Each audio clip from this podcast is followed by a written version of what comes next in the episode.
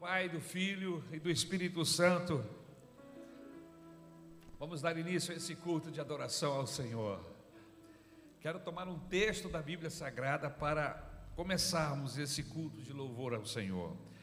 É o Salmo de número 107.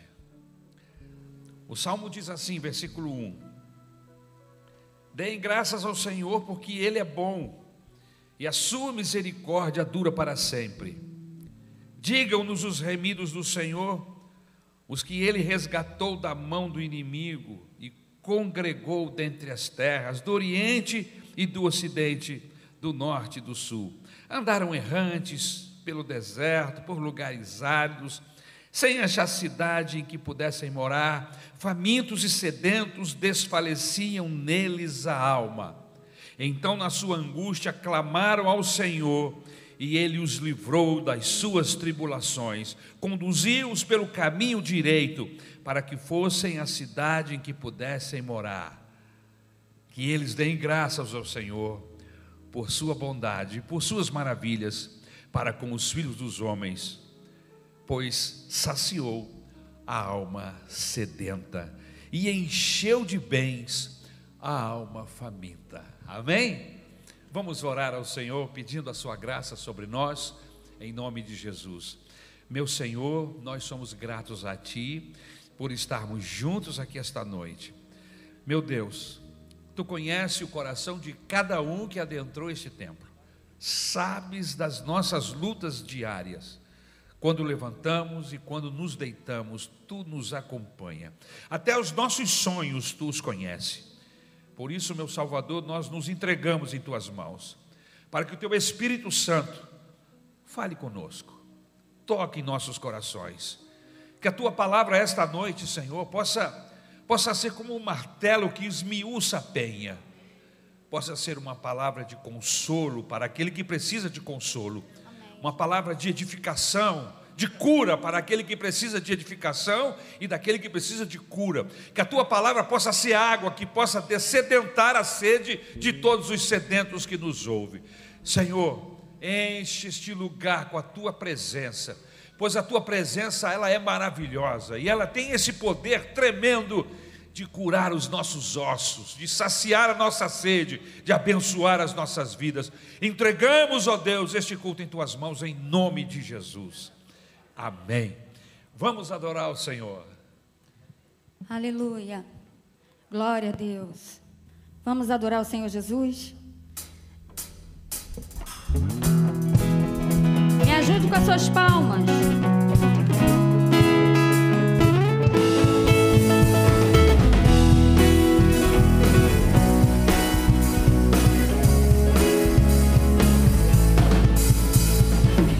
Eu me rendo a ti perante os homens, perante tudo.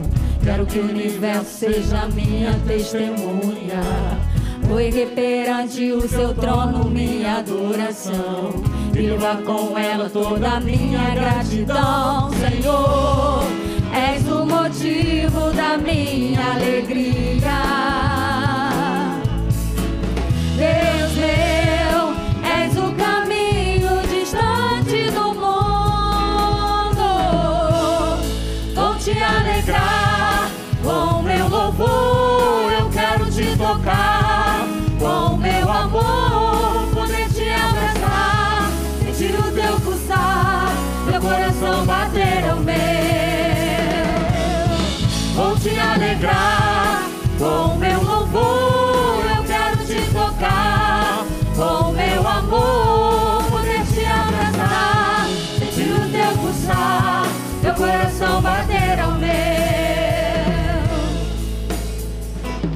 Eu me rendo a ti perante os homens, perante tudo. Quero que o universo seja minha testemunha. Vou erguer perante o teu trono minha adoração e levar com ela toda a minha gratidão, Senhor. És o motivo da minha alegria.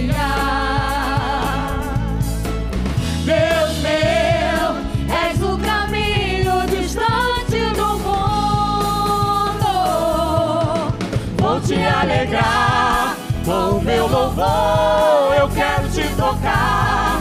Com meu amor poder te abraçar. Sentir o teu pulsar, meu coração bater ao meu. Vou te alegrar. Com o meu louvor eu quero te tocar.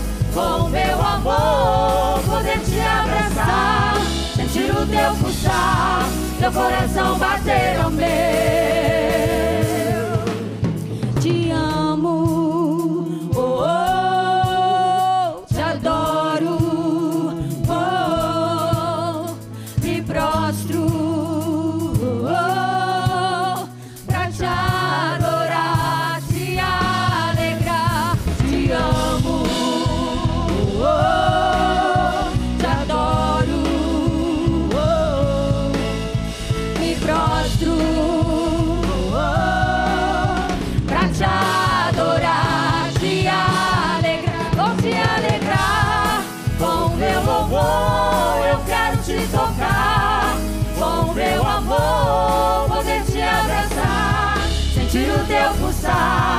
Meu coração bater ao meu.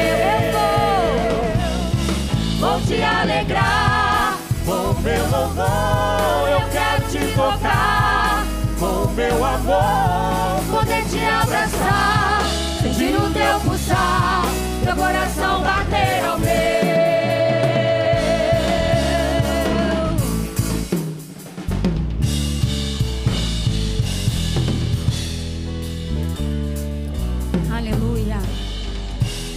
Glória a Deus.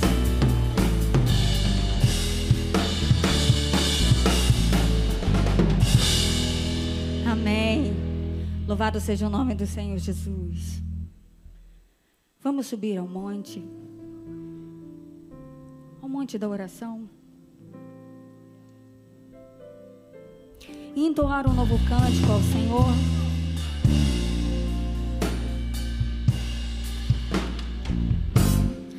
Quero subir ao Monte Santo de Sião e entoar um novo cântico ao meu Deus. Mas que palavras minha vida eu quero entregar, purifica o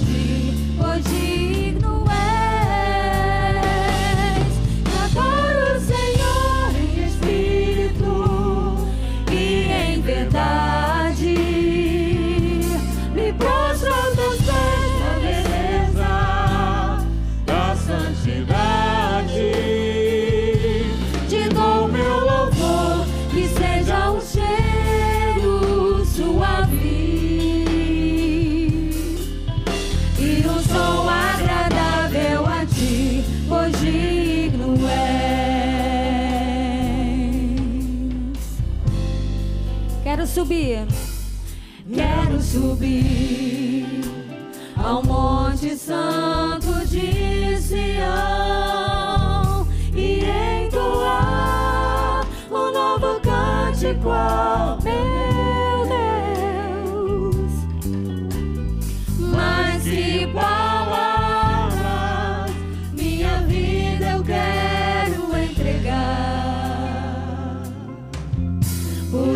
musical.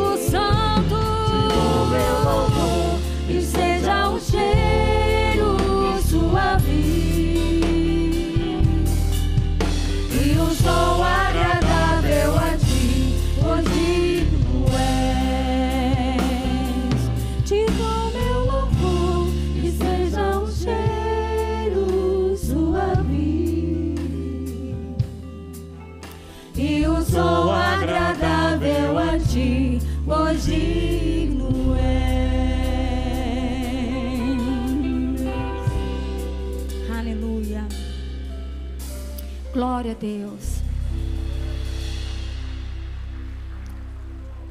Você faz planos, mas os planos do Senhor são sempre melhores. É só esperar acontecer, que vai acontecer. Creia, tenha fé. O Senhor disse que sem fé é impossível agradá-lo. Então agrade o Senhor Jesus crendo, confiando, intercedendo, não desistindo, porque o Senhor Jesus tem o melhor para você. Amém?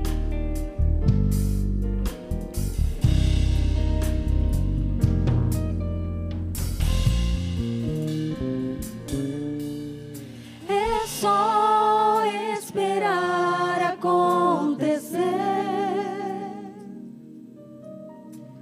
É só continuar e não deixar que as lágrimas embassem o olhar e não deixar que a tristeza tire a força do caminhar contínua, olhando nos seus olhos, enxergando a verdade e nada ir.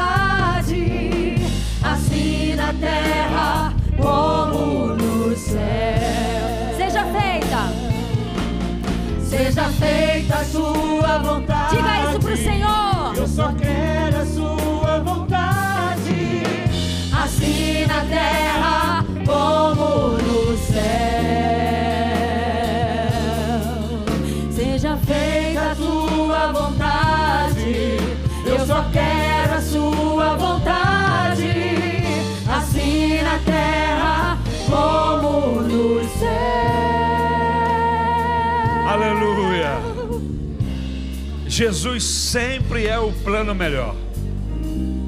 E eu tenho certeza absoluta que você sabe disso. Você sabe que Jesus é o plano melhor.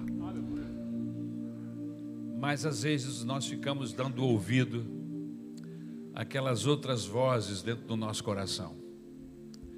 Por isso que é muito importante nós discernirmos a voz de Deus das demais vozes que falam aqui.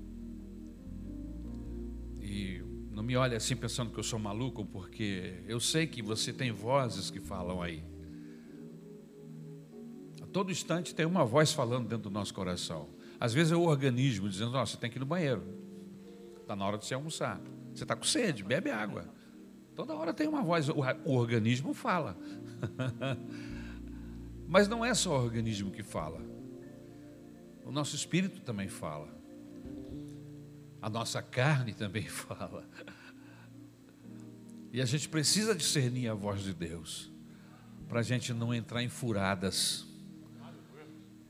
Para a gente não entrar em portas erradas, irmãos. Quem aqui já entrou em porta errada? Quebrou a cara. Pensou que era, mas não é. Ah, se alguém tivesse me falado, se eu tivesse tido um, uma orientação, a gente precisa disso, irmãos, de que Deus nos ajude a discernir a voz dEle, para a gente interpretar qual é a porta que Ele está abrindo e qual é a porta do engano, a porta da mentira que vai nos trazer prejuízo. Eu preciso saber disso. Nós não vivemos, não vamos jogar carta para descobrir isso. Não vamos jogar abusos, olhar para as estrelas. Nós temos a Bíblia. Nós temos o Espírito Santo de Deus. Por isso que é importante nós buscarmos o Espírito Santo de Deus. Porque o Espírito Santo de nós, em nós vai falar ao nosso espírito, vai acalmar o nosso coração. E muitas vezes a gente precisa de paz para tomar decisão. E a Bíblia diz assim: e a paz, se a paz de Deus seja o árbitro no vosso coração. Eu costumo muito olhar para isso. Se meu coração está sem paz, se eu estou sem, então eu entendo que não é para fazer o que eu tenho que fazer. Você precisa tomar decisões.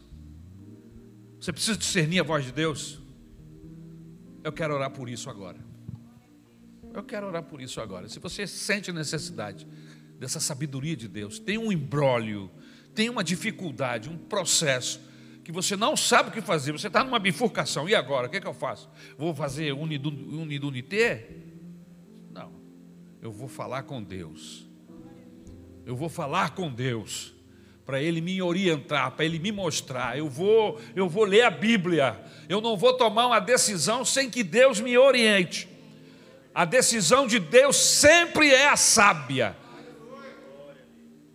Não vai nos trazer prejuízo. Tem um provérbio assim, né? Não tem? A bênção do Senhor enriquece e não traz prejuízo, não traz dolo, não traz dor, não traz sofrimento. Amém? traz paz no coração. Vamos orar sobre isso? Vamos pedir a Deus que nos capacite com essa sabedoria do céu, com esse entendimento nesse momento. Em nome de Jesus, você precisa disso?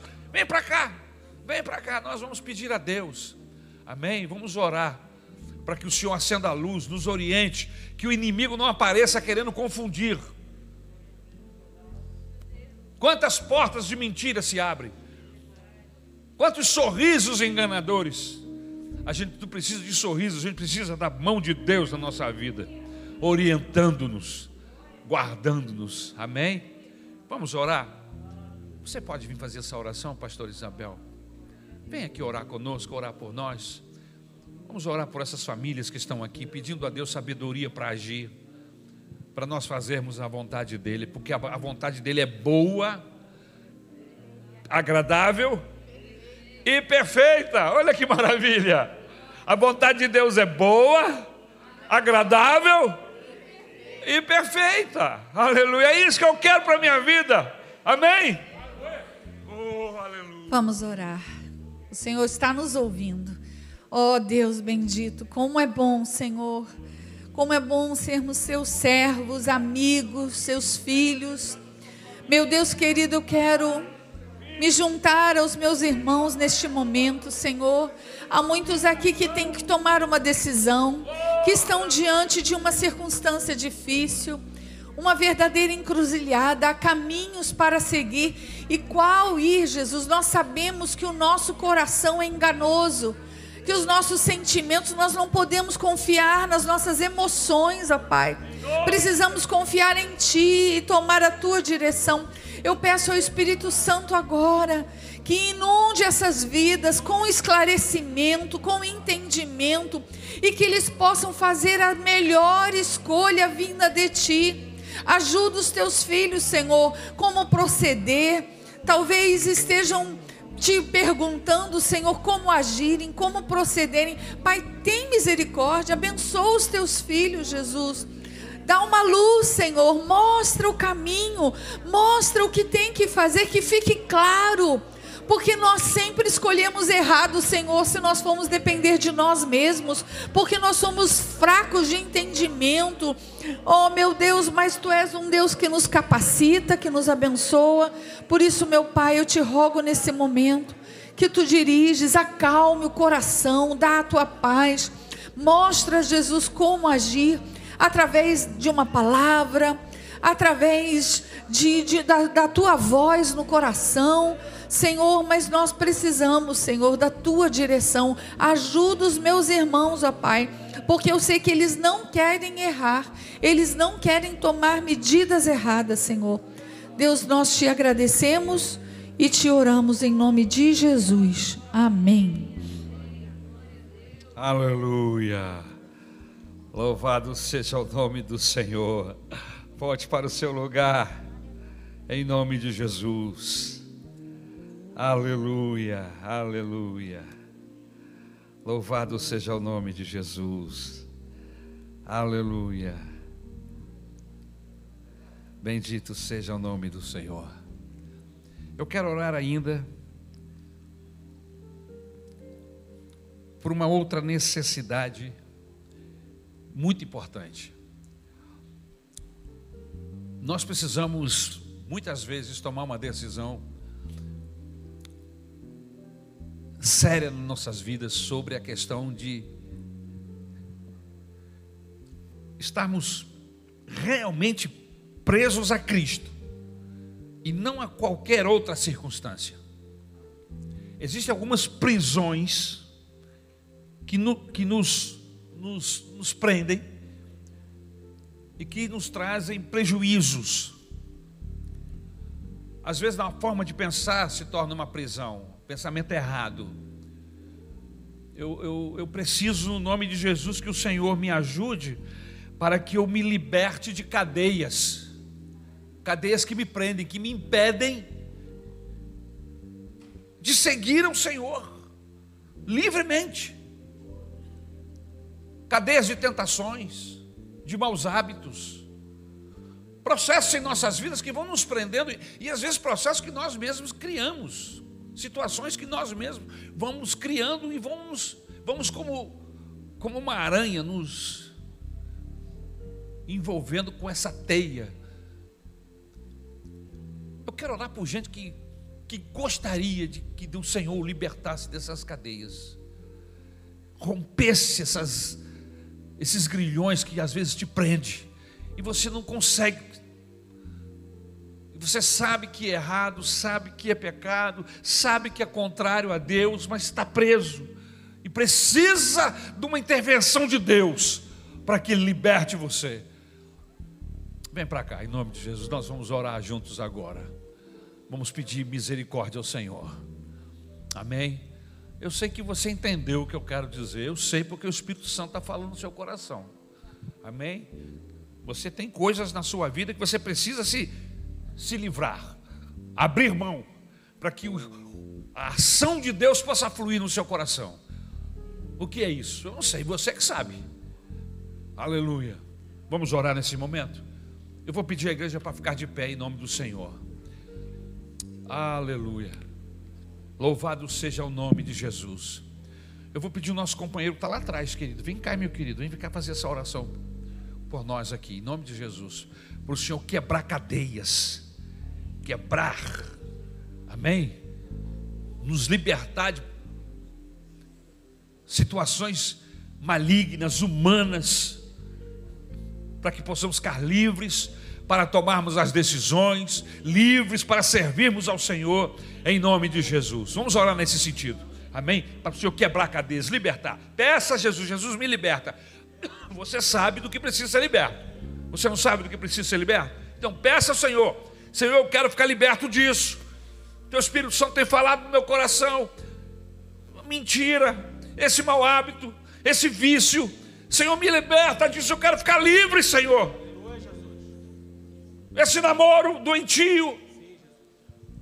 Existem muitas circunstâncias que podem nos prender e nos levar a prejuízos físicos e espirituais. Ora, meu querido, por favor. Grandioso Deus, louvado seja teu santo nome, Pai.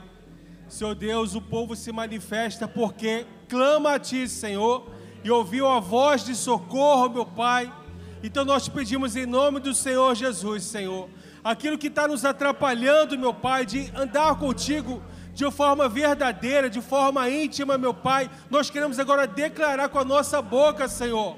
Isso está nos fazendo mal, Senhor, isso está nos trazendo prejuízo. Isso está fazendo com que o nosso corpo fique abatido, meu Pai, e até às vezes adoecido. Mas nós queremos agora, meu Pai, negar essa vontade, Pai, e declarar que nós não queremos mais, Senhor, Tira de nós, meu Pai, isso que está atrapalhando. Queremos decidir, meu Pai, uma palavra agora de vitória, meu Pai, sobre a nossa própria vontade. Senhor Deus, que o Senhor possa entrar com providência, meu Pai, na nossa vida, repreendendo todo aquilo que tira, meu Pai, a nossa paz, meu Pai, a comunhão contigo, a comunhão com os nossos irmãos, Senhor, a comunhão com a tua igreja, meu Pai. Eu te peço em nome do Senhor Jesus, ordeno uma palavra de vitória sobre a vida da tua igreja, sobre a vida dos meus irmãos, meu Pai, em nome do Senhor Jesus e repreenda toda a influência do mal, meu Pai, que possa cair agora nesse momento cadeias, meu Pai amado, por terra, porque o sol da justiça venha resplandecer sobre a vida dos teus filhos e filhas, porque eles estão diante de ti, clamando, meu Pai, e o Senhor, Senhor dos exércitos, nunca perdeu uma batalha. Em nome do Senhor Jesus, ser favorável ao teu povo. Em nome do Senhor Jesus, nos conceda a vitória. Amém e amém.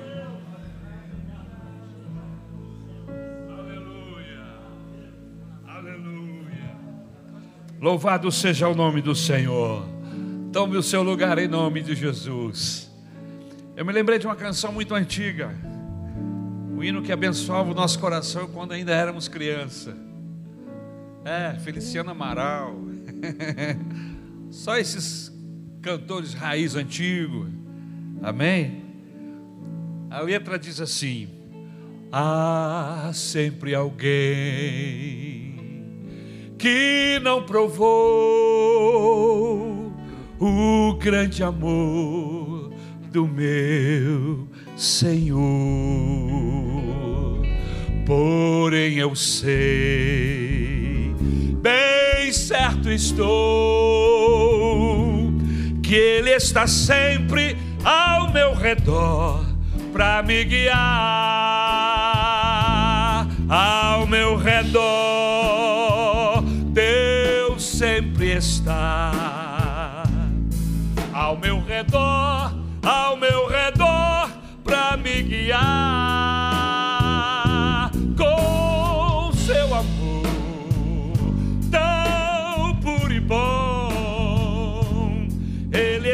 sempre ao meu redor para me guiar. Posso perder todos meus bens e um bom amigo me faltar. Pode, meu Pai, me abandonar. Ele está sempre ao meu redor para me guiar. Ao meu redor, Deus sempre está.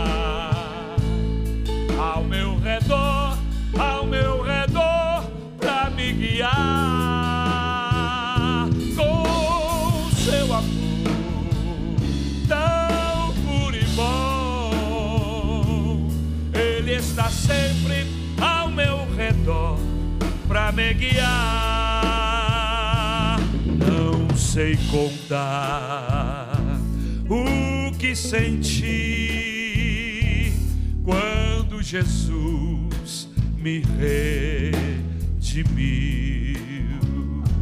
Desde então eu descobri que Ele estará ao meu redor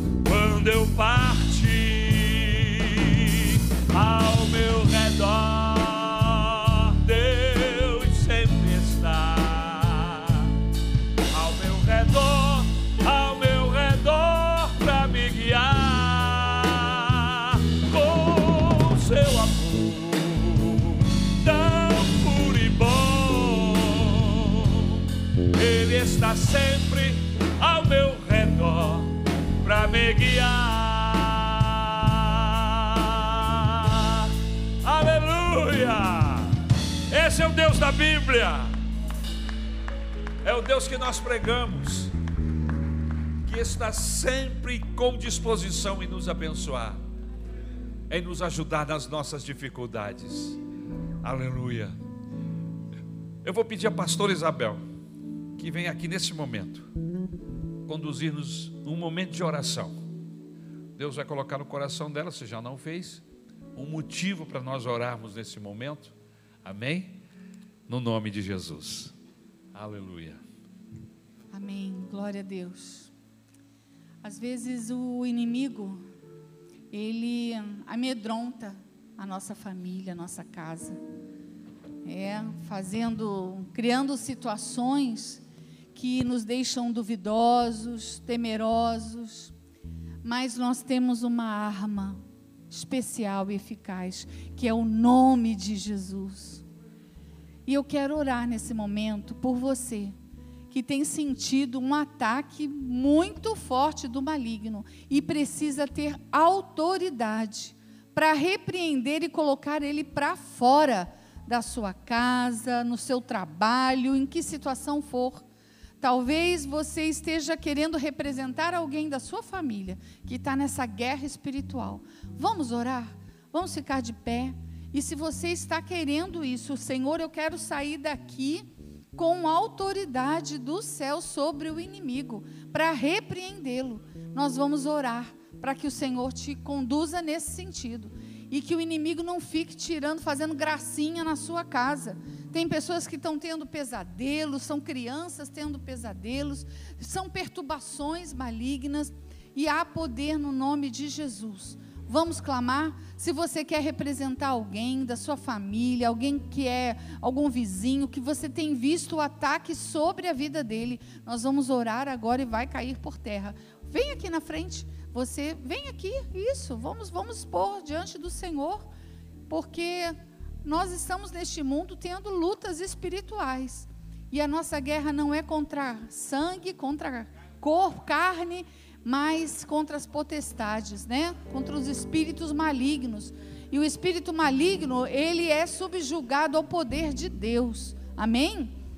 Mas é aquela coisa, você quer ter autoridade sobre o maligno, conduz, se conduza em retidão diante do Senhor. Amém? Então vamos clamar agora? Vamos orar nesse sentido? Quem que a gente vai chamar, pastor, para orar? Podemos chamar um dos diáconos ou diaconisas? Amém. Eu vou chamar Vanessa, diaconisa Vanessa, que vai orar e vai nos ajudar nessa oração. E você vai vencer o maligno e você vai testemunhar aqui depois. Oremos, Senhor. Aqui está a tua igreja. Em nome Pai, de Jesus. Atendendo a um chamado em do nome Senhor de Jesus. para entregarem totalmente seus corações e suas vidas diante de ti. Como nós temos dito, Senhor, o Senhor sempre está perto de nós, Pai. Não temos que temer o que pode o inimigo nos fazer, porque Tu és o nosso Senhor, o nosso Deus. E agindo o Senhor, ninguém pode impedir, Senhor. Portanto, Pai, frustra todos os planos do inimigo na vida dos, dos meus irmãos. Tira todo o medo, Senhor. Tira toda, Senhor, Deus, timidez diante daquilo que pode ser feito. Dá autoridade, Senhor. Autoridade autoridade para repreender todo o mal em suas vidas, na vida dos seus familiares. Talvez, Senhor, estejam aqui com o coração assim amedrontado, mas o Senhor é o nosso Deus, o Deus que nos levanta, o Deus que nos dá graça, o Deus que diz: Eis que eu estou com vocês todos os dias. Não temam o que poderá fazer o homem, o que os homens podem fazer. Tu és Deus, Senhor. E sobre as nossas vidas, sobre a tua igreja, não vale encantamento, não vale medo, não vale, Senhor, falta de fé. Aumenta a nossa fé e renova as nossas forças, Senhor. Nos dê autoridade para que no nome de Jesus, nesse nome que está acima de todo nome, todo o mal saia e glorifique o seu próprio nome na vida da tua igreja, em Aleluia. nome de Jesus, Pai. Em nome de Jesus. Em nome de Jesus, aleluia.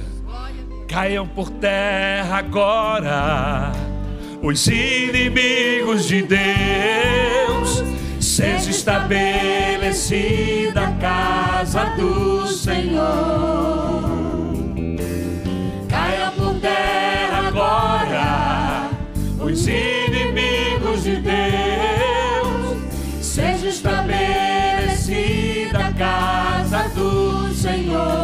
Senhor, o Senhor é Deus que salva e cura e santifica.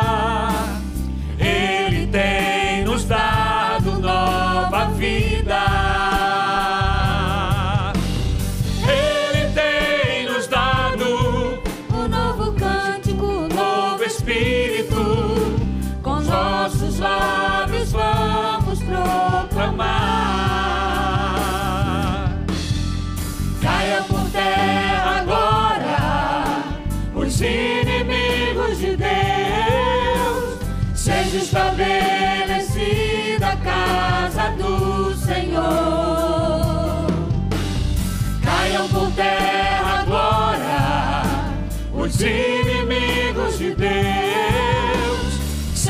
Estabelecida casa do Senhor.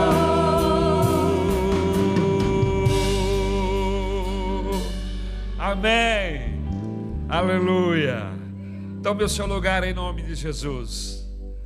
Nós agradecemos aos nossos queridos músicos e cantores, no nome de Jesus. Aleluia. Eu quero tomar um texto da Bíblia Sagrada, que se encontra no livro do Apocalipse, capítulo de número 9. Nós estamos trazendo algumas mensagens dentro do livro do Apocalipse.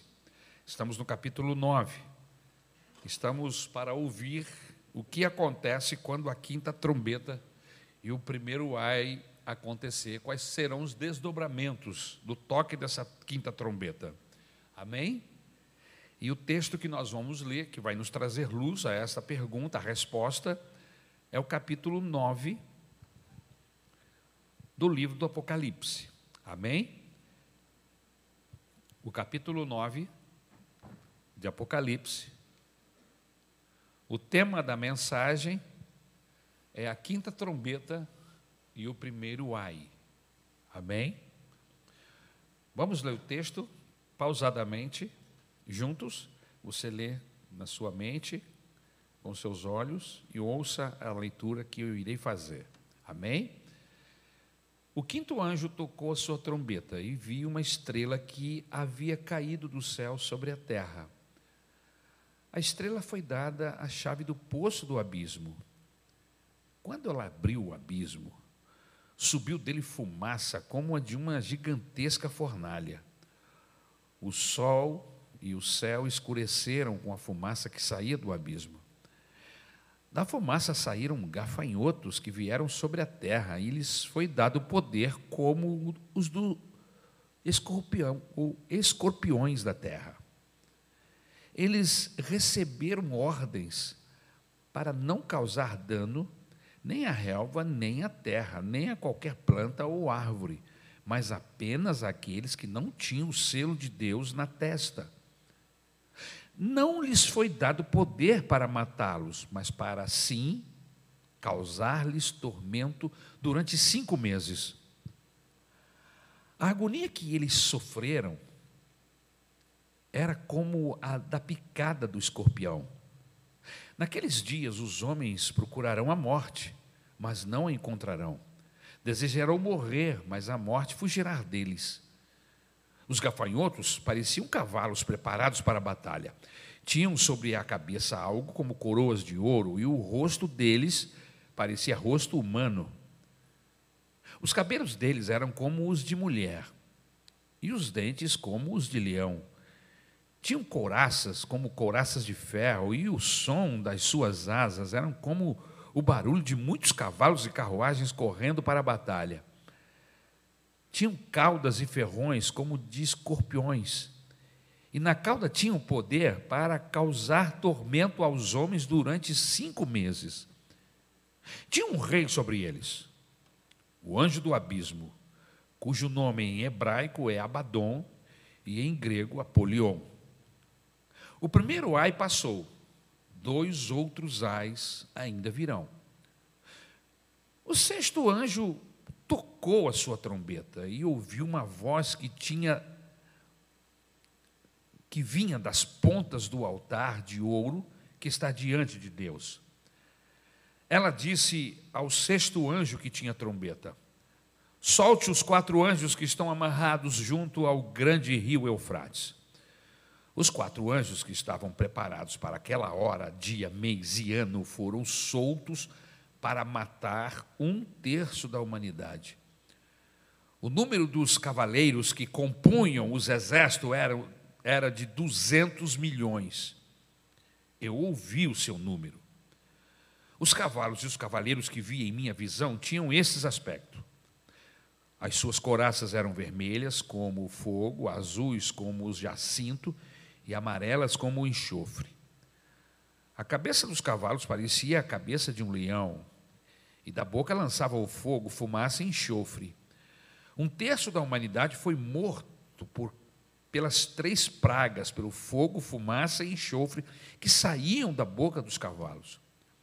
O poder dos cavalos estava na boca e na cauda, pois a cauda deles era como cobra.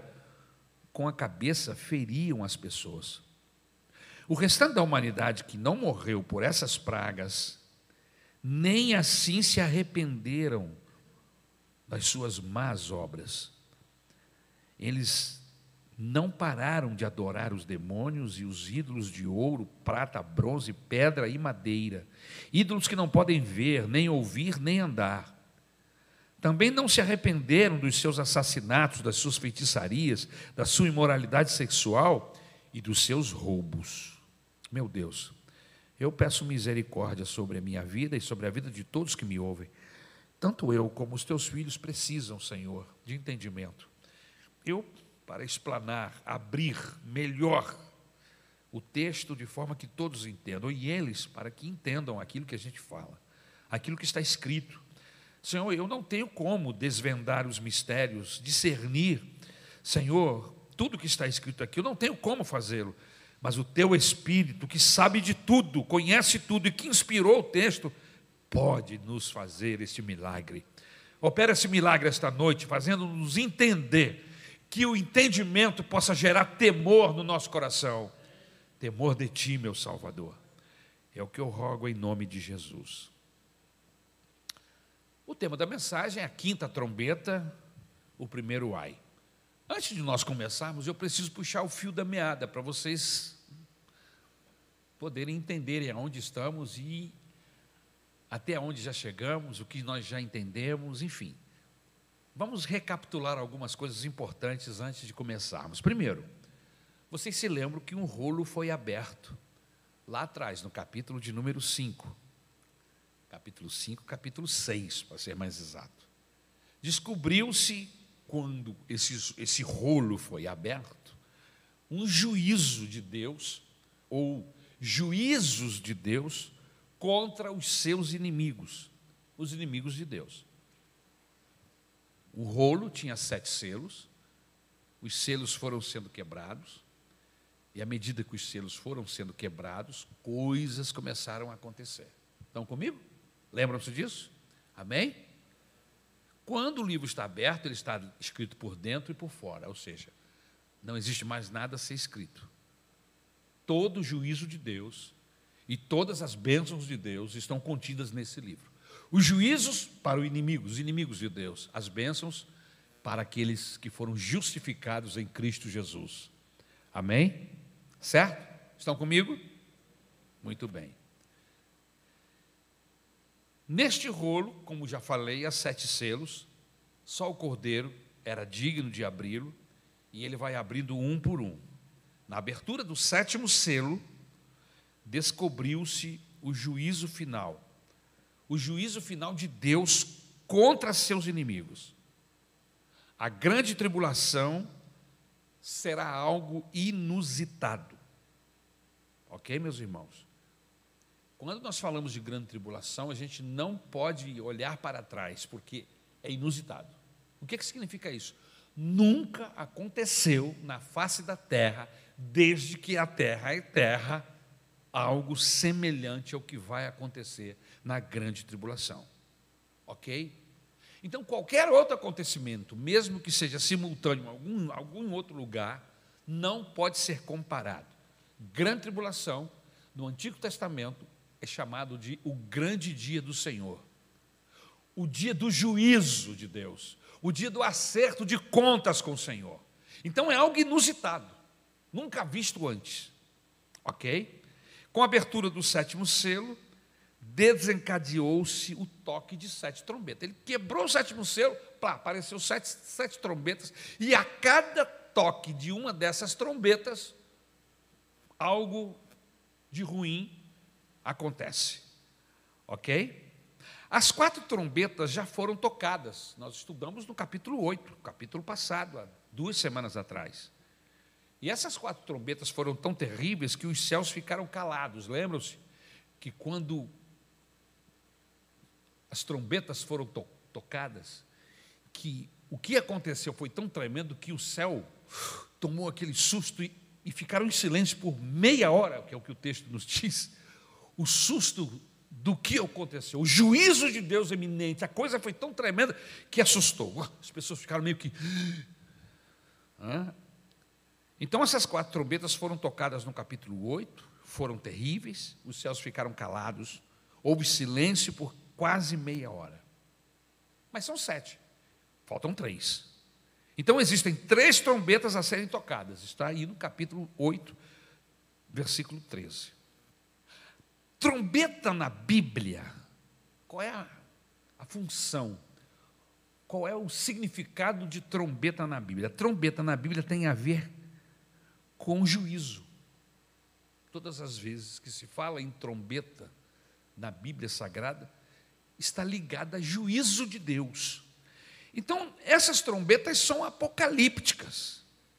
Elas anunciam o juízo de Deus sobre a face da terra. Ok? No capítulo 9, que é o capítulo que nós acabamos de ler, nós vamos ver o toque das últimas três trombetas revelados ou reveladas pelos ais. Ais estes, ditas por anjos do Senhor. Amém? Quando o anjo que sai falando de um lado para o outro, ai, ai, ai dos moradores da terra, porque ainda restam três trombetas. Ou seja, se as primeiras quatro vocês não ficaram assustados, temam as três últimas. Mais ou menos isso que significa o que esse anjo grita aí no capítulo 8. Ok?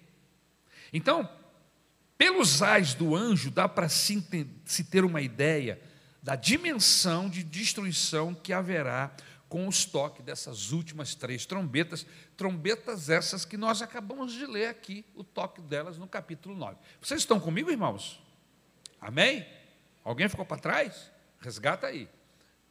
Mantenha a Bíblia aberta. É muito importante você manter a Bíblia aberta. Quando nós vamos estudar a Bíblia, irmãos, não feche a Bíblia. Amém? Nós estamos estudando a Bíblia. A Bíblia não é um pretexto. A Bíblia é o texto que nós vamos usar para trazer a palavra de Deus esta noite. Amém? Então vamos ao texto?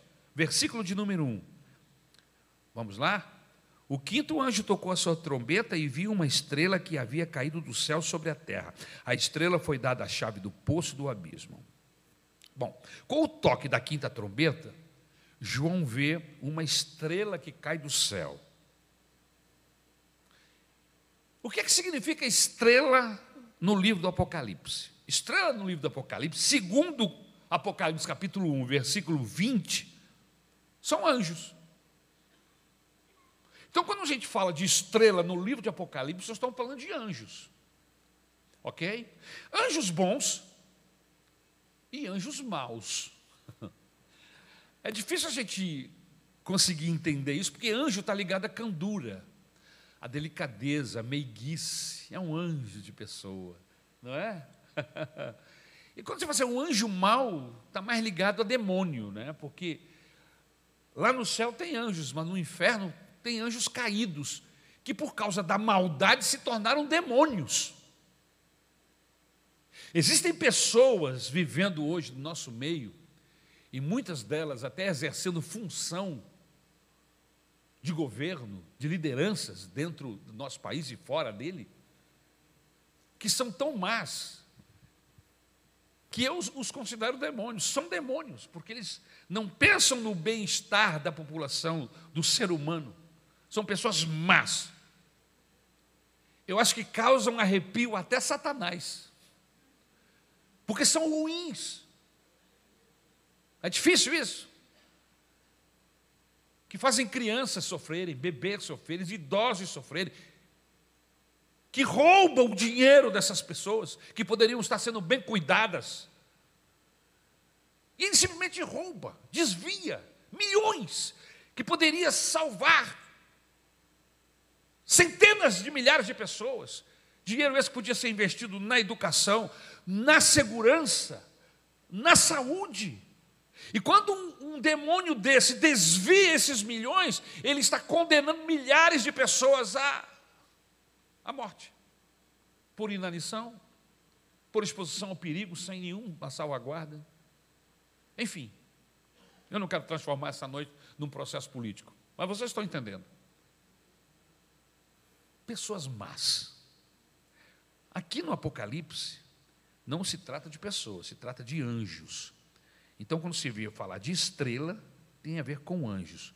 Como sabemos que se trata de um anjo caído, que não é um anjo bom, que é um anjo caído? Porque este anjo, diz o texto, que ele recebe uma chave do poço do abismo, versículo 1. Uns dizem, e é importante que vocês saibam que é, existem vários caminhos, várias interpretações dentro do livro do Apocalipse. Nesse texto especificamente existem algumas, como por exemplo, alguns dizem que este anjo que tem a chave do abismo é o próprio anticristo. Como nós sabemos disso? O versículo de número 1 nos informa que essa estrela tinha um rei sobre ele, que se chama Abaddon no hebraico e Apolion no grego um significado destruidor. Amém? Estão comigo? Muito bem. O que diz o versículo de número 2?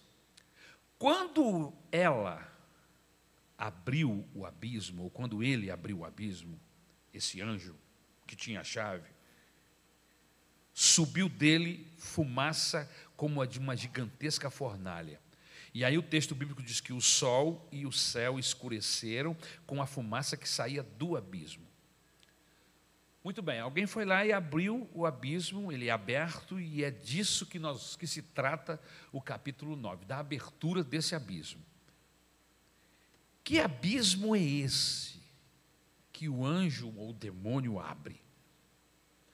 Vamos nos recordar da história dos gadarenos. Vocês se lembram da história dos gadarenos? Jesus atravessa o mar da Galiléia, do outro lado do mar da Galiléia havia uma, uma região aonde chamado Gadara, aonde as pessoas que ali moravam se chamavam, tinham esse apelidos ou eram reconhecidos, conhecidos como gadarenos. Muito bem. E conta a história de um, uma pessoa que vivia no cemitério. Essa pessoa tinha demônios, tinha muitos demônios, e era uma pessoa revoltada, violenta, uh, vivia acorrentados, ele quebrava correntes, ele quebrava cadeias, estava virado no demônio mesmo, homem. E aí Jesus atravessa o mar e encontra-se com esse homem, e com a autoridade que ele tem, ele repreende o poder das trevas que está sobre esse homem, e o texto nos diz que não se trata de um demônio, mas de muitos demônios muitos demônios. E aqueles demônios pedem a Jesus que não os lançasse no. Aonde? No abismo. Lembram disso? Lucas 8, 31. E rogava-lhes que não os mandasse para o abismo.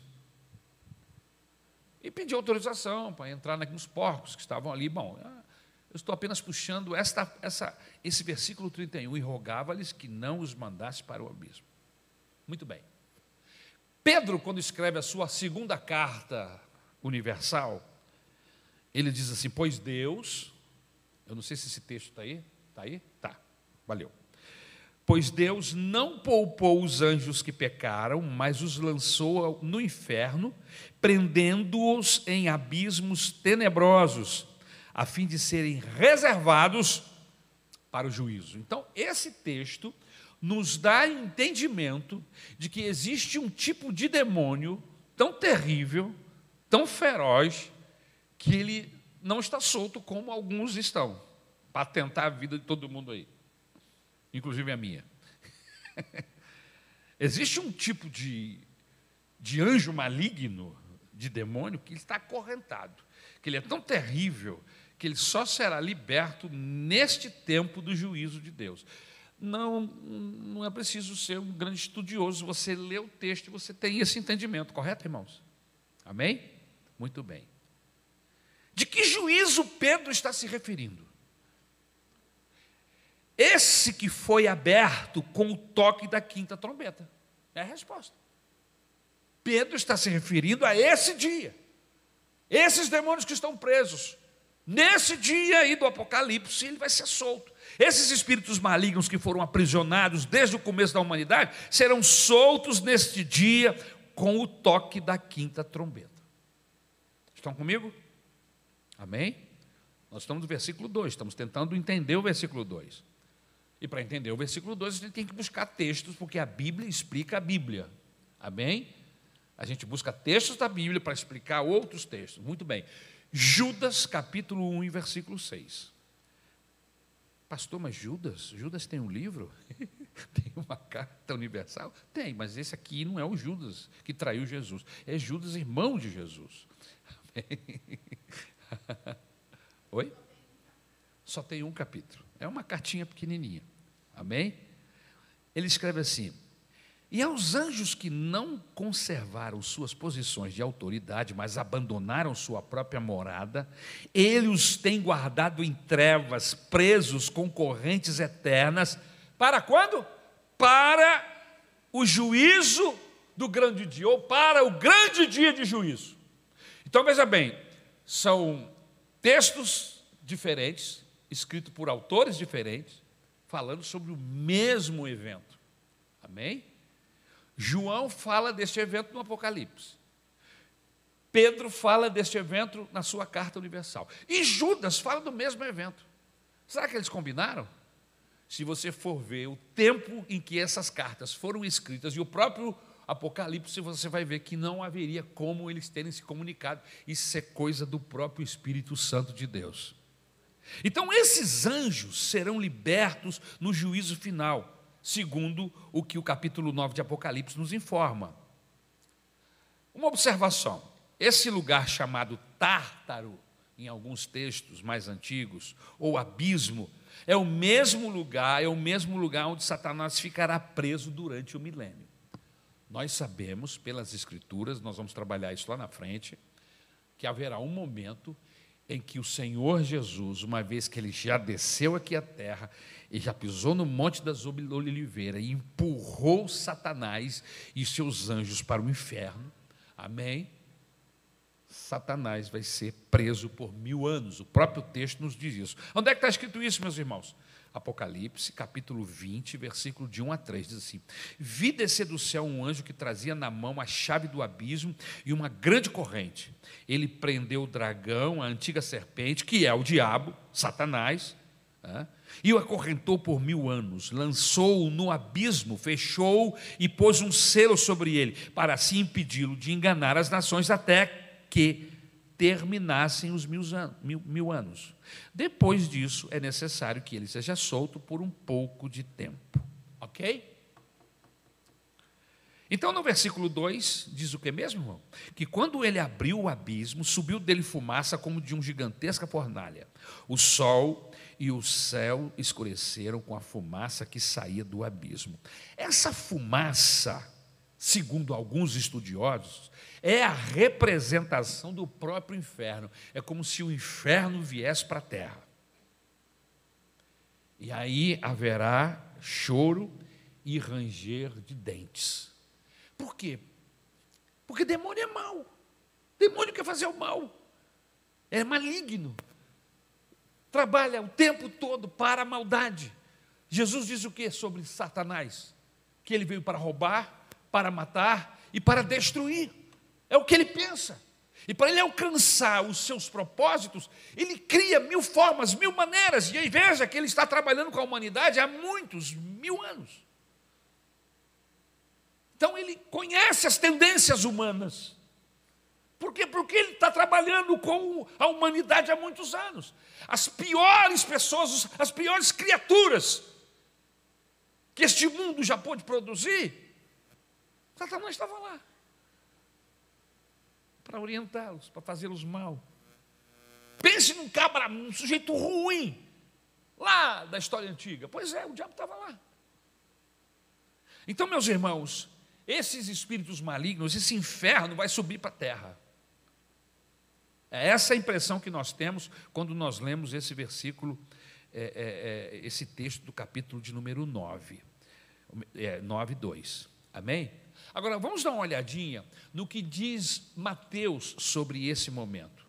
Mateus capítulo 13, 42. Diz assim o texto: Eles os lançarão na fornalha ardente, onde haverá choro e ranger de dentes. A impressão que temos é que parte do inferno sobe para a terra. Imagine como isso vai ficar aqui. E aí existem pessoas que acreditam que a igreja vai viver isso. Irmãos, a igreja não vai viver isso. Amém? Em nome de Jesus. Só viverá essa situação pessoas que não foram seladas pelo Senhor, que não foram salvas pelo Senhor Jesus Cristo. O Senhor Jesus morreu na cruz do Calvário para nos livrar deste dia da ira vindoura, das consequências do pecado, irmãos. E quando nós o recebemos como nosso Senhor e como nosso Salvador, somos justificados diante de Deus. Amém?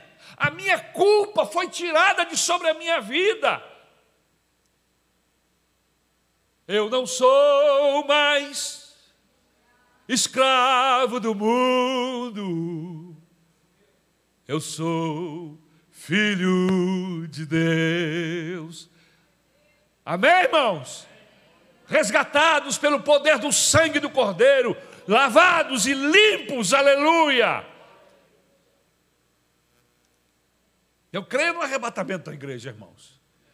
E creio que esse arrebatamento vai acontecer antes desse momento, pelo contrário, não teria razão de ser. Por que, por que ele iria nos arrebatar?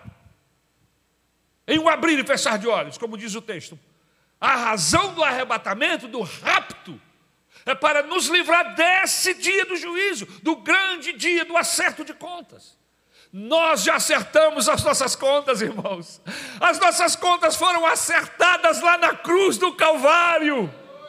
Por isso você precisa passar pela cruz. Gente que diz que segue a Jesus, mas não passou pelo Calvário, aleluia, não se arrependeu dos seus pecados, não teve os seus pecados lavados e remidos pelo sangue de Jesus, não teve um encontro com Jesus. Me desculpe, mas você não é evangélico, você não é do Senhor. Gente de Deus tem que passar pelo Calvário, gente que é de Deus tem que ser feito filho de Deus. E como é que eu sou feito filho de Deus? Quando eu recebo Jesus, é o que diz o texto texto de João, capítulo 1, versículo 9, 10, 11 e 12.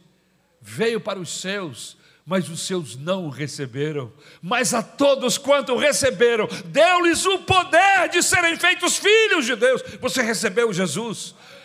Romanos capítulo 9, versículo 10 diz: que todo aquele que com a sua boca confessar e com seu coração crê que Deus o ressuscitou dos mortos, está salvo. Você crê que Jesus está vivo? Você confessou Jesus com seus lábios? Então eu tenho uma boa notícia para você: você está salvo. Aleluia.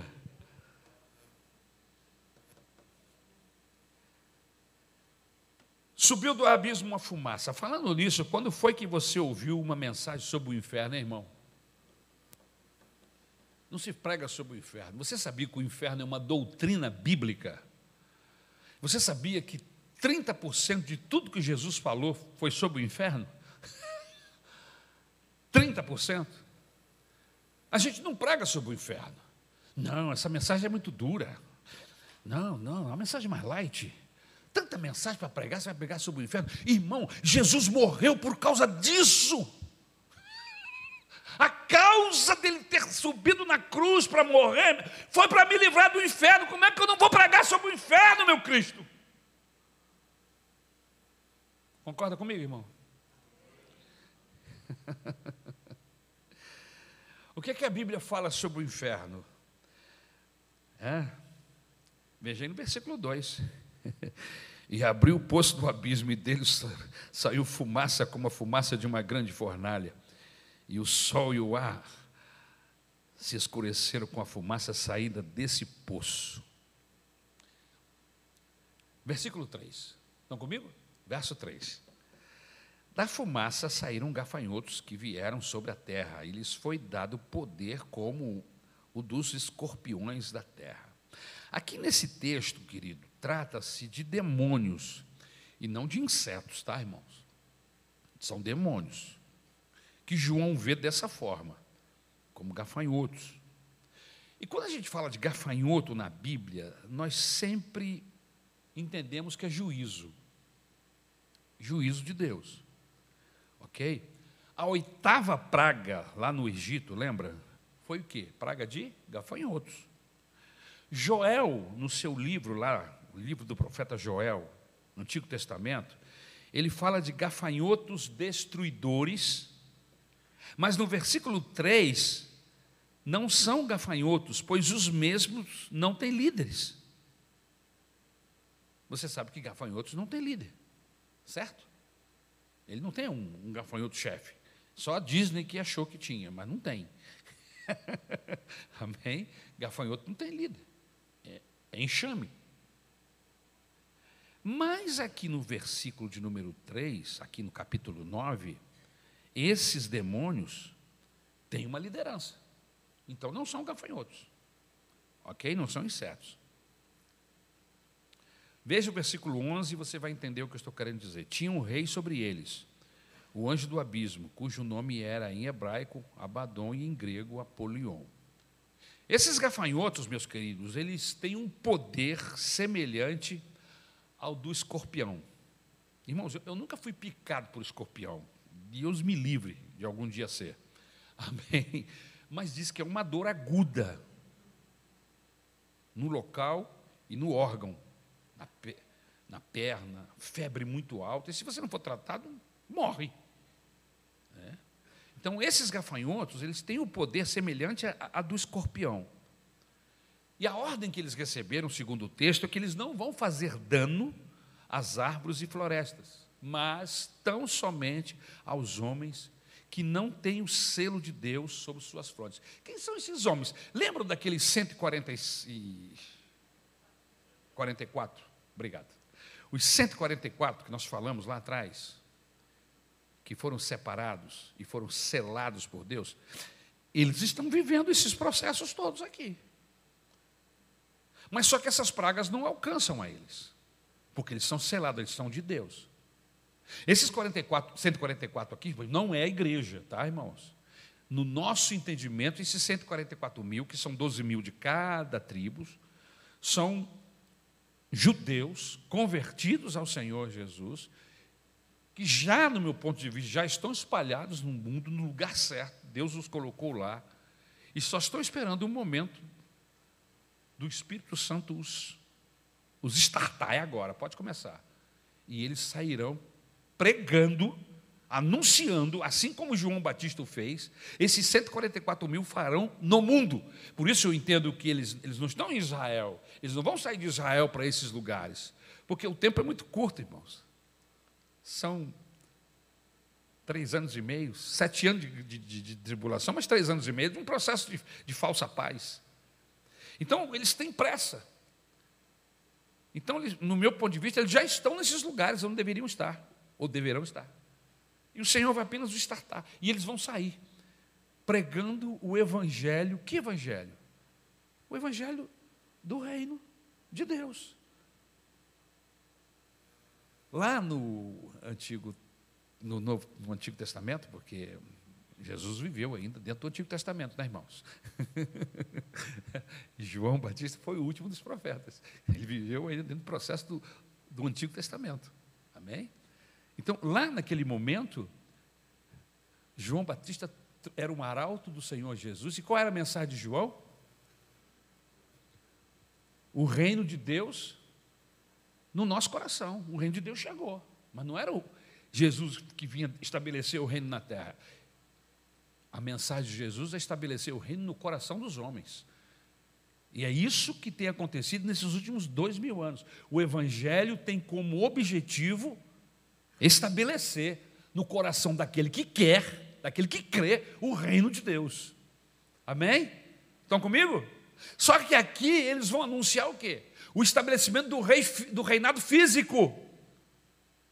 O Senhor Jesus descerá colocará os seus pés no Monte das Oliveiras, e a partir desse momento o relógio começa a contar mil anos, ele vai estabelecer o reino físico dele, é ele que vai governar esse planeta, e com cetro de ferro, diz o texto bíblico.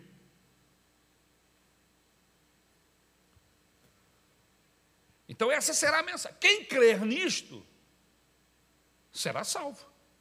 Quem não crer, assim como na outra mensagem, será condenado. É sempre uma escolha. Estar com Deus, crer em Jesus, é uma escolha. Você escolhe se quer. Se você não quer, você não. Né? Estou à porta e bato. Se alguém abrir a porta, eu entro. Se não abrir, eu não entro. É assim. Agora, se você abrir, ele enche o seu coração. Estabelece o reino de Deus no seu coração. Escreve seu nome no livro da vida. Te livra da, da ira vindoura. Aleluia! Você não vai herdar terra, você vai herdar o reino de Deus. Você vai ser co-herdeiro com Cristo. Todas as promessas que Deus tem para Jesus Cristo, Jesus compartilha conosco. A herança de Jesus Ele vai compartilhar conosco. Nós somos irmãos de Cristo, porque Ele nos comprou, Deus nos adotou. Somos filhos de Deus, por adoção. Irmãos do Senhor Jesus. Então, a nossa herança não é terrena. Os hebreus, os judeus, as heranças deles são terrenas. A herança da igreja é infinitamente superior, é maior. E tem gente querendo ser judeu. Não entendeu nada. Amém. Aleluia. Então, esses gafanhotos têm um poder semelhante ao do escorpião não fará dano às árvores e florestas, mas tão somente aos homens que não têm o selo de Deus sobre as frontes. Esses gafanhotos não podem matar, pois não lhes foi dada autoridade para isso, mas provocarão muito tormento em um período de cinco meses. Por que cinco meses, pastor? Porque esse é o tempo de vida de um gafanhoto. É interessante, mas eu fui ver sobre isso. O gafanhoto dura cinco meses. É. Mas é importante que se diga que não são gafanhotos, tá? São demônios, ok? Eles enfrentarão a fúria e a destruição de um gafanhoto e a dor e a ferida de um escorpião. O texto bíblico diz que serão tão difíceis, será tão terrível segundo o texto, que os habitantes da terra desejarão morrer. Desejarão morrer. Tal será a aflição dessas pessoas que viverão esse ataque do inferno sobre a face da terra. Só que tem um detalhe que piora mais ainda. É que a, a Bíblia diz que nesse tempo a morte vai se ausentar deles. O que, é que significa isso? A pessoa vai tentar se matar e não consegue se matar, porque o Senhor vai impedir a morte de agir, como ela age hoje. Então, para quê? Vai haver mais dor.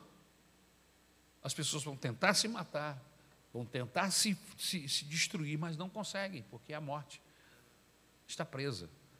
Não tem a mesma liberdade que tem nos nossos dias. Isso tudo vai acontecer neste tempo, segundo o capítulo 9 de Apocalipse.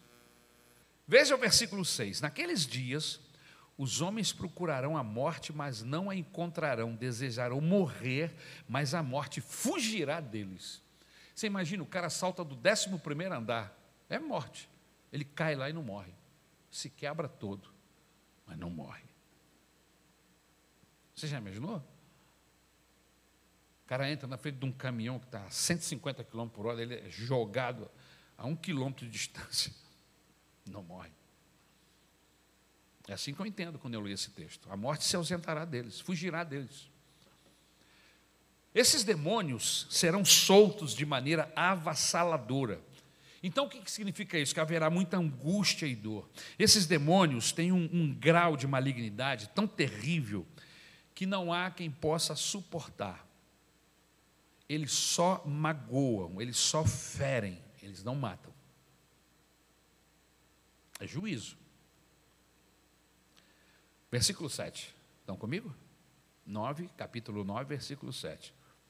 Os gafanhotos pareciam cavalos preparados para a batalha. Tinham sobre a cabeça algo como coroas de ouro e o rosto deles parecia um rosto humano. Veja o versículo 8. Essa é a descrição dos demônios enfurecidos, prontos para maltratar.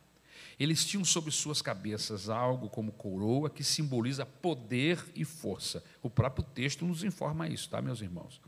Os cabelos deles eram como os de mulheres e os dentes como os de leão. Então, esses versículos 7, 8 e 9 está descrevendo esses demônios. Ok?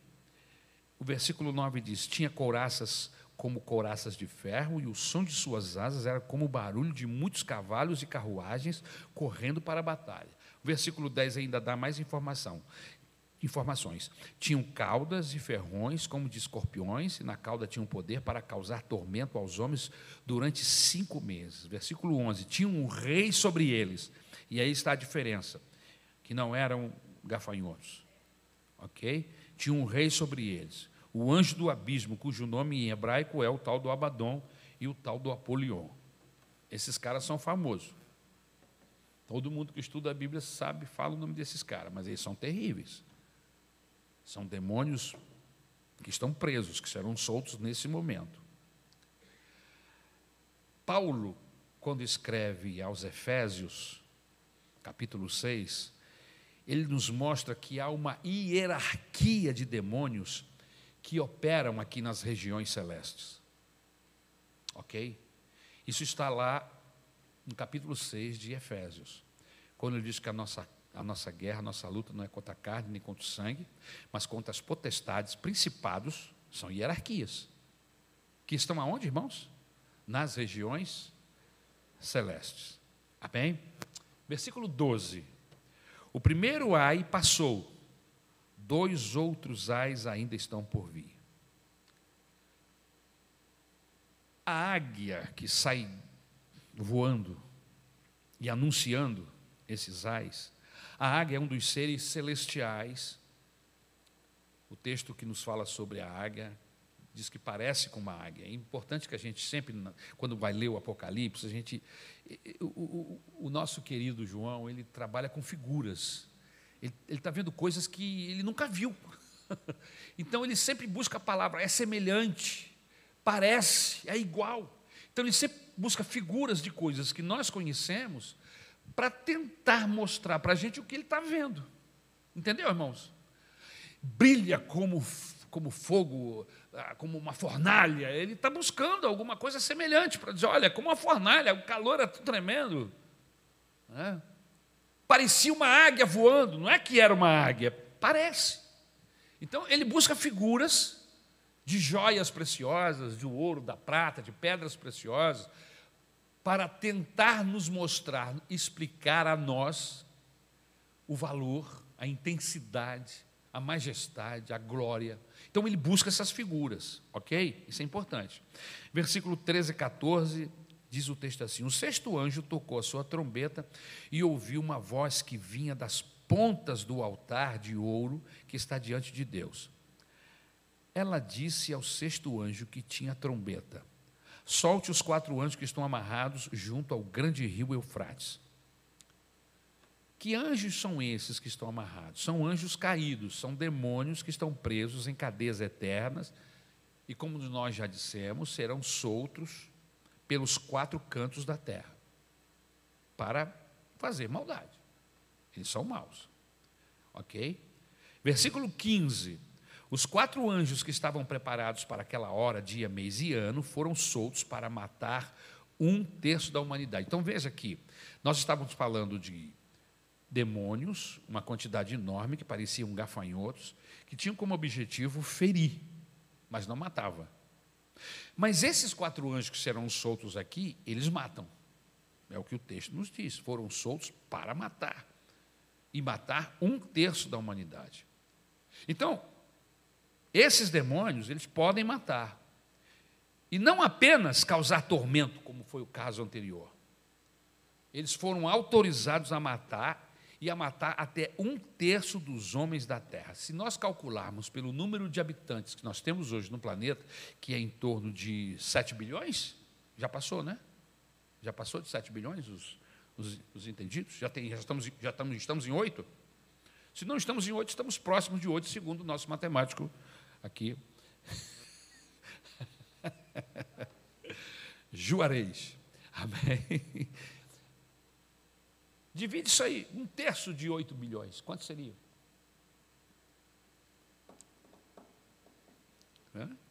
É muita gente, não é, irmãos? Dá quase 3, 2,800 e alguma coisa, quase 3 bilhões de pessoas. É o número de pessoas que esses anjos vão fazer mal, vão fazer o mal, vão matá-los. Então, esses demônios, eles têm poder para matar e não apenas causar tormento. Veja no versículo 16, ele vê um grande exército com cavalos e o seu número era de 200 milhões. Irmãos, é muito, um exército muito grande. 200 milhões é muita gente. O número dos cavaleiros que compunham os exércitos eram de 200 milhões. Eu ouvi o seu número. Existem duas linhas teológicas aqui nesse texto. Alguns acham, uma dessas linhas, que esses 200 milhões de soldados são literais e que serão os exércitos da terra, juntamente com o exército chinês, que virão do norte em direção a Israel para massacrá-los, para destruí-los, para exterminar, acabar com Israel. Há uma outra linha de raciocínio que afirma que são demônios. O texto do versículo 17 nos, nos fala alguma coisa sobre isso. Vamos lá? Os cavalos e os cavaleiros que vi em minha visão tinham este aspecto, e suas couraças eram vermelhas como fogo, azul e escuras, e amarelas como enxofre. A cabeça dos cavalos parecia a cabeça de um leão, e a boca lançavam fogo, fumaça e enxofre. E por causa disso, um terço da humanidade morreu. Então veja que nos capítulos 6 e 8,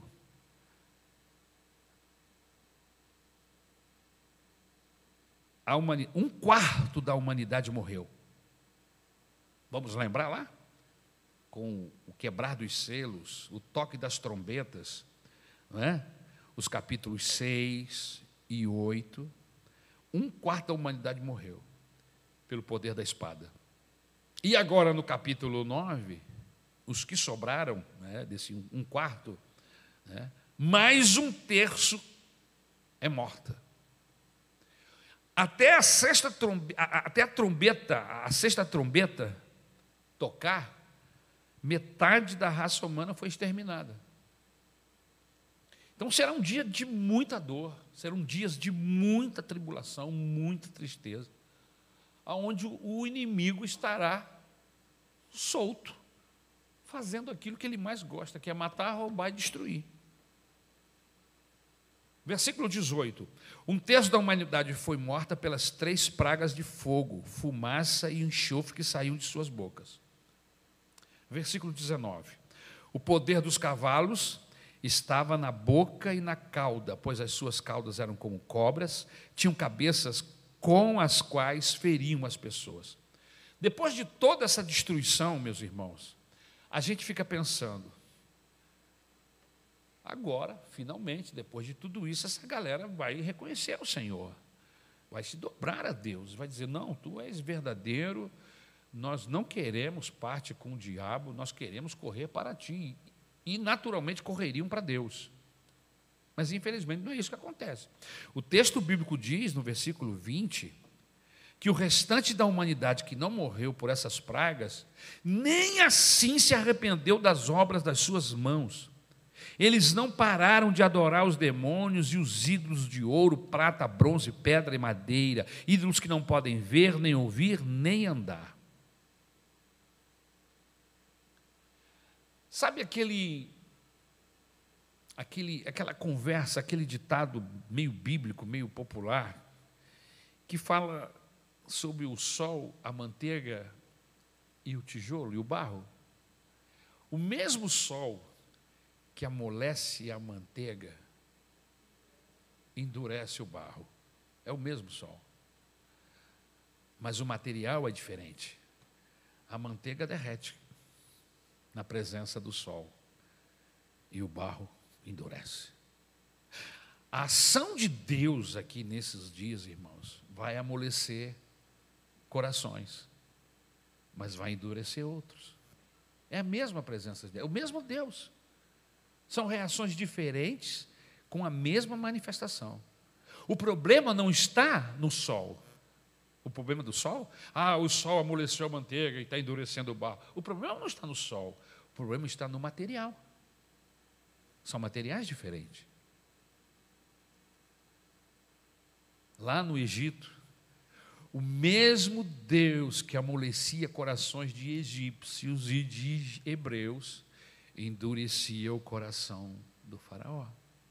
Era a mesma. Então, quanto mais milagres, quanto mais ação de Deus, algumas pessoas se jogam aos pés do Senhor e dizem: Não, eu não consigo suportar. Esse Deus é maravilhoso. Se derrete nos pés do Senhor, diante a sua manifestação.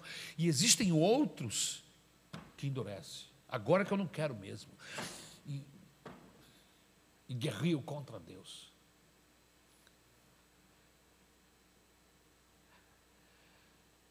Nós entendemos, isso já está acontecendo, que nesse tempo a religião crescerá muito. Nesta época, as pessoas adorarão a ídolos em suas casas, em suas empresas, nos seus carros, estarão presos a valores terrenais. Haverá um aumento da feitiçaria, da imoralidade, da pornografia, uma sexualidade exacerbada, e já estamos vivendo esses dias aqui, irmão. Por isso nós estamos perplexos de entender que tudo que está acontecendo hoje nós conseguimos ler no Apocalipse. Então significa o quê? Que nós estamos vivendo uns dias próximos a esse juízo. Esse juízo só não chegou ainda porque a igreja ainda está aqui. Mas é a igreja sendo arrebatada e o juízo começa. Irmãos, o capítulo 9 é um dos capítulos mais sombrios. E eu não quero que você vá para casa com esse capítulo na sua cabeça. Por isso, eu preciso tirar algumas lições preciosas daqui. Não vou demorar. Qual é a primeira lição que a gente tira daqui quando a gente termina o capítulo 9? É que os poderes do inferno, por mais terríveis que sejam, eles continuam debaixo da autoridade de Deus. Você olha o livro do Apocalipse, capítulo 9, e diz: rapaz, o demônio está solto, está fazendo o que ele quer. Não, não. O diabo não está fazendo o que ele quer. Alguém startou, alguém quebrou o selo, alguém tocou a trombeta, alguém disse vai. E esse alguém é o Senhor Jesus. Ele é apenas um instrumento de juízo nas mãos de Deus. Você entende isso, irmãos? Então, a autoridade vem de cima. Se você olhar os versículos 2, 3, 4, 5, 14, 15 do texto que lemos, você vai entender quem é que está no controle. Quem é que está no controle? Deus. Deus nunca perdeu o controle de nada. Nada. Ele tem as rédeas nas mãos. Amém, irmãos? Eles não são autônomos, eles não fazem o que querem. Tem alguém com a mão no volante, com a mão no manche. Ele recebeu todo o poder, diz a Bíblia. Jesus disse: Todo o poder foi me dado nos céus e na terra. Você sabe o que significa? Todo, todo. Tem uma caixa com 120 laranjas. Você tira todas as laranjas. Quantas ficaram? Nenhuma. O poder do inferno é infinitamente menor do que o poder do Senhor Jesus Cristo. Tanto que o inferno vai estar solto aqui. Jesus desce no Monte das Oliveiras. E o que é que ele faz? Com o sopro da sua boca, ele faz assim, ó. E os exércitos e os demônios são vencidos, irmãos. Que poder é esse? Esse é o poder do Cristo da cruz, do nosso Senhor, do nosso Salvador. Amém, meus irmãos? Aleluia. Então o diabo pensa que vai destruir tudo, mas ele só está cumprindo os desígnios de Deus. Foi o que aconteceu com Jó. Deus disse: você só vai até aqui. Não, mas eu vou, vou matar os filhos desse. Não, os filhos. Eu vou tirar as coisas. Pode tirar, mas não toca nele, mas não faz nada. Todo limitando. O Senhor diz, não faz, e ele não faz, e ele não faz. Amém? E ele não pode fazer. Ele até gostaria de poder, mas ele não pode. Amém? Porque ele está submisso à autoridade do Senhor. Essa autoridade de Deus que guarda a igreja não deixa. Por isso que a Bíblia diz que aquele que é de Deus, o diabo não toca. Não toca. Por quê? Porque Deus cercou. E ele não pode tocar. Você crê nisso, irmãos? Eu creio nisso. Eu creio nisso. Amém, irmãos? Romanos capítulo 8, 28 a 29, 39 diz: Sabemos que Deus age em todas as coisas para o bem daqueles que o amam, dos que foram chamados de acordo com o seu propósito, pois aqueles que de antemão conheceu também os predestinou para serem conformes à imagem de seu filho, a fim de que ele seja o primogênito entre muitos irmãos, e os que predestinou também chamou, e os que chamou também justificou, e os que justificou também glorificou. Que diremos, pois, diante dessas coisas? Se Deus é por nós, quem será contra nós? Aquele que não poupou seu próprio filho, mas o entregou.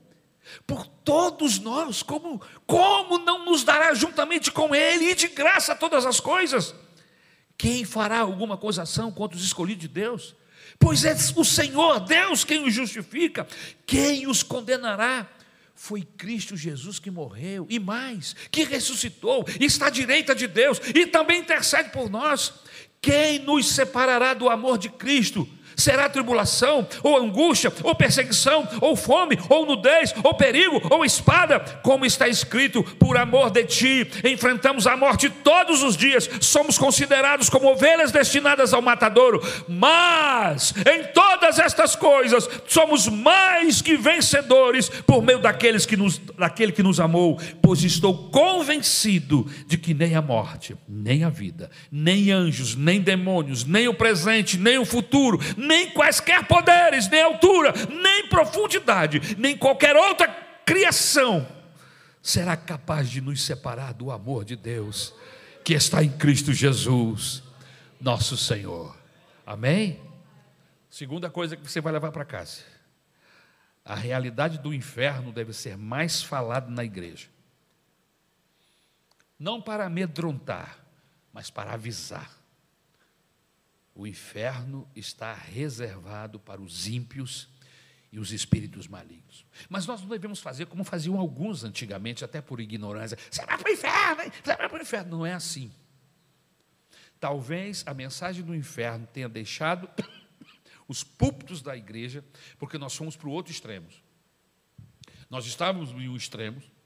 Todo mundo que, andava, que não andava com Jesus, a gente dizia, vai para o inferno. Então, as pessoas diziam que o motorista do ônibus ia para o inferno, que o trocador, que o chefe dele, você vai para o inferno, você é um demônio. Lembra disso? Antigamente era assim. Tem gente assim até hoje, mandando todo mundo para o inferno. A igreja não existe para mandar ninguém para o inferno, irmãos. A igreja existe para apontar o céu. A gente aponta o céu. Agora, enquanto a gente aponta o céu, a gente diz: olha, aquele lado lá é ruim. o lado de cá é triste. Você precisa entender o que tem do lado de cá, para você correr para lá. Escapa-te por tua vida. Jesus é o seu escape, é o nosso escape. Então a gente precisa mudar a forma como nós falamos do inferno e não agredir as pessoas, mandando-as para o inferno, mas abraçá-las, livrando-as de lá. Amém? Mensagem. Mensagem que fala do inferno, irmãos, o pregador tem que estar com lágrimas nos olhos. Foi isso que eu aprendi. Você vai pregar sobre o inferno? Chora. Sobe para o púlpito chorando. E quando a igreja ficar olhando por que esse homem está chorando, você diz, irmãos, eu quero falar essa noite sobre o inferno. E começa a chorar. Porque se tem uma mensagem que deve promover lágrimas nos nossos olhos, é a mensagem do inferno. De misericórdia para com o pecador para com as pessoas, nossos irmãos, nossos parentes, nossos vizinhos, pessoas que nós amamos, que estão perdidas sem Deus. Então a gente prega com a lágrima nos olhos, não com raiva. O problema é que se prega sobre o inferno com raiva, com ódio. E aí a pessoa que está sentada sempre, mas que homem raivoso, que, que, que indignação é essa? Irmãos, que Deus nos ajude a pregar a mensagem de inferno, com lágrimas, com coração cheio de amor, porque é isso que Jesus faz quando prega sobre o inferno. Quando ele fala de juízo, Jesus muda o tom de voz. Quando ele vai anunciar juízo para Israel, o que ele diz? Ah, Israel, como eu quis juntar vocês, como a galinha faz com os pintinhos, e trazê-los para perto de mim, como eu quis protegê-los, mas vocês não quiseram. Eu tenho no meu coração que Jesus estava com os olhos cheios de lágrimas, porque ele viu o juízo se aproximando e a rebeldia do seu povo. Vamos aprender com Jesus. Amém? E eu preciso aprender com a pastora Isabel, acabar o culto na hora. E eu vou terminar. Só ela disse amém? Terceira coisa boa para você levar para casa, não sair com o capítulo 9 na cabeça. Esse capítulo 9 assusta, irmão. Amém? É devastador. Não sirva a Deus só em condições favoráveis, mas em qualquer tempo. Deus não é para o verão dias de sol, praia. Deus não é só para quando tudo dá certo. Deus não está só em propósito que, que tudo dá certo. Deus também está em meio às tempestades para nos ensinar lições preciosas. Deus está conosco e nós devemos servi-lo em qualquer circunstância. Irmãos, eu tenho aprendido, estudando a Bíblia e pregando a palavra de Deus, que a coisa mais preciosa do Evangelho é o capítulo 28 do Evangelho de Mateus, nos últimos versículos, quando Jesus diz assim: Eu estarei com vocês. Não existe nada mais precioso do que isso na Bíblia Sagrada. Você começa a ler de Gênesis chega até Mateus, e você vai chegar a essa conclusão todos os homens de Deus, estejam eles passando por tribulações, por dificuldades, seja como for, se eram pessoas fiéis, Deus faz questão de dizer assim: e o Senhor estava com eles. E Deus estava com Daniel, e Deus estava com José, e Deus estava com Salomão, e Deus estava com, com Isaías. Você vai vendo a manifestação de Deus. Deus diz assim: Eu estou com eles a, situação está difícil, está complicada, mas a minha presença, e no Novo Testamento, Paulo está ah, angustiado com as tribulações, com as dificuldades. E o que, é que Deus disse, Deus disse para ele? Paulo, a minha graça te é suficiente, Paulo. Em outras palavras, eu estou com você, a minha presença te basta, Paulo. Busquemos essa presença de Deus. Busquemos essa presença de Deus na nossa casa, no nosso trabalho, na nossa condução, conosco, em todos os lugares que estivermos, porque com a presença de Deus nós triunfaremos. Não importa se o mar está tempestuoso, se há vento forte, se Jesus está no barco, irmão, então há esperança, aleluia. Vamos ficar de pé em nome de Jesus, aleluia.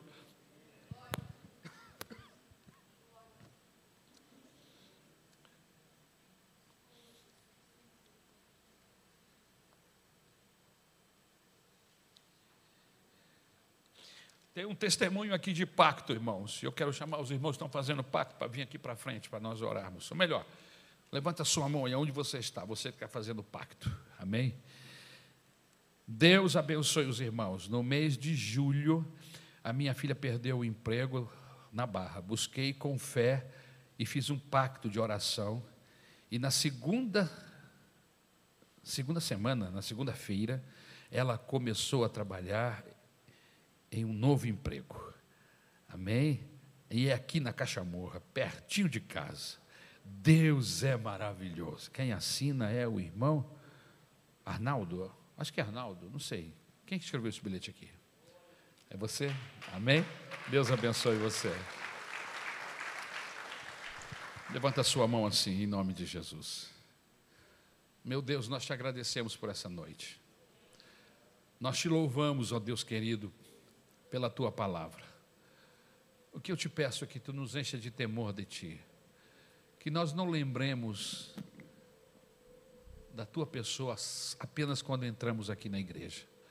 Me ajuda, Senhor, que eu possa me lembrar de ti a todo instante, na minha casa, no meu relacionamento com a minha esposa, com os meus filhos, com meus vizinhos, no trânsito.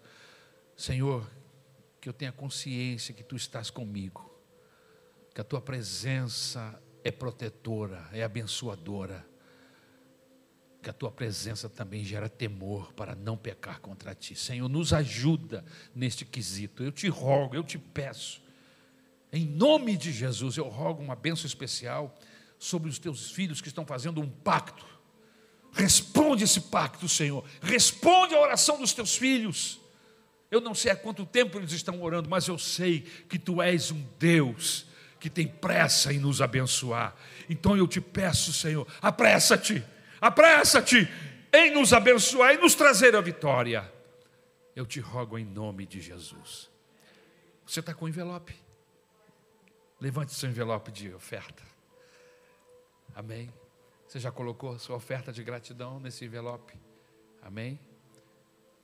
Coloque a sua oferta de gratidão. Amém. Nós temos cantina e é feijão mexicano. Amém? Coisa boa, deliciosa. Passa lá na cantina, um feijãozinho mexicano com suco, vai ser benção. Vamos agradecer a Deus? Levante seu envelope para o Senhor. Meu Deus, muito obrigado, porque podemos contribuir. Aumenta e multiplica, Senhor, esses valores, essa nossa oferta a Jesus, nas mãos dos administradores da nossa igreja. Abençoa-os com sabedoria, com temor. Jesus, eu rogo uma bênção especial sobre a tua igreja que contribui esta noite. Leva-nos em paz para os nossos lares. Cobre-nos com teu sangue. Guarda-nos, ó Pai, de pecarmos contra ti, contra a igreja, contra a nossa família. Em nome de Jesus, meu Deus. E a graça do nosso Senhor e Salvador Jesus Cristo, o amor de Deus e as consolações do Espírito Santo repouse sobre as nossas vidas, desde agora e para todos sempre. Cante comigo, igreja.